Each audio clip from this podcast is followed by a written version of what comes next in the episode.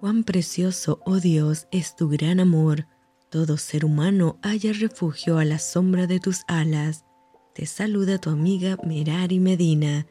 Bienvenidos a Rocío para el Alma, Lecturas Devocionales, la Biblia.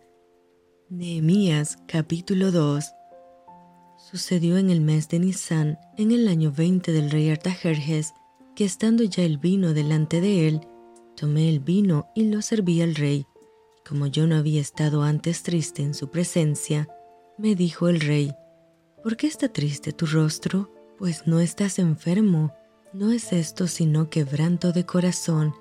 Entonces temí en gran manera, y dije al rey, para siempre vive el rey, ¿cómo no estará triste mi rostro cuando la ciudad, casa de los sepulcros de mis padres, está desierta y sus puertas consumidas por el fuego?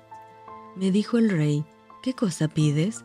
Entonces oré al Dios de los cielos y dije al rey, si le place al rey y tu siervo ha hallado gracia delante de ti, envíame a Judá, a la ciudad de los sepulcros de mis padres, y la reedificaré.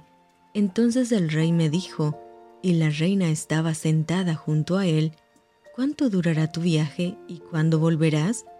Y agradó al rey enviarme, después que yo le señalé tiempo. Además dije al rey, si le place al rey que se me den cartas para los gobernadores al otro lado del río, para que me franqueen el paso hasta que llegue a Judá, y carta para Saf, guarda del bosque del rey, para que me dé madera para enmaderar las puertas del palacio de la casa, y para el muro de la ciudad, y la casa que yo estaré, y me lo concedió el rey, según la benéfica mano de mi Dios sobre mí. Vine luego a los gobernadores del otro lado del río y les di las cartas del rey, y el rey envió conmigo capitanes del ejército y gente de a caballo. Pero oyéndolos Zambalat, Joronita, y Tobías, el siervo amonita, les disgustó en extremo que viniese alguno para procurar el bien de los hijos de Israel. Llegué pues a Jerusalén, y después de estar allí tres días, me levanté de noche, yo y unos pocos varones conmigo, y no declaré a hombre alguno lo que Dios había puesto en mi corazón que hiciese en Jerusalén, ni había cabalgadura conmigo, excepto la única en que yo cabalgaba.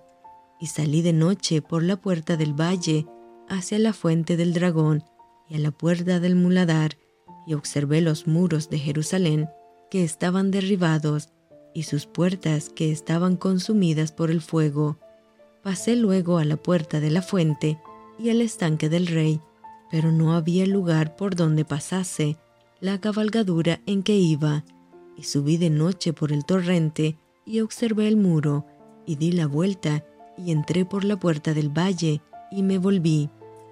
Y no sabían los oficiales a dónde yo había ido, ni qué había hecho, y hasta entonces lo había declarado yo a los judíos y sacerdotes, ni a los nobles y oficiales, ni a los demás que hacían la obra. Les dije, pues vosotros veis el mal en que estamos, que Jerusalén está desierta y sus puertas consumidas por el fuego. Venid y edifiquemos el muro de Jerusalén y no estemos más en oprobio.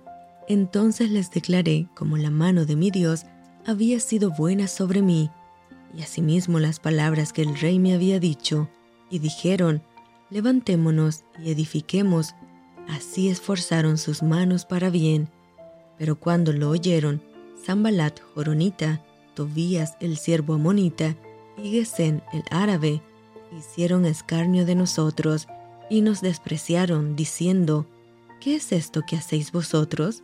¿Os rebeláis contra el rey? Y en respuesta les dije, el Dios de los cielos, Él nos prosperará, y nosotros sus siervos nos levantaremos y edificaremos, porque vosotros no tenéis parte ni derecho ni memoria en Jerusalén. Y esto fue Rocío para el alma.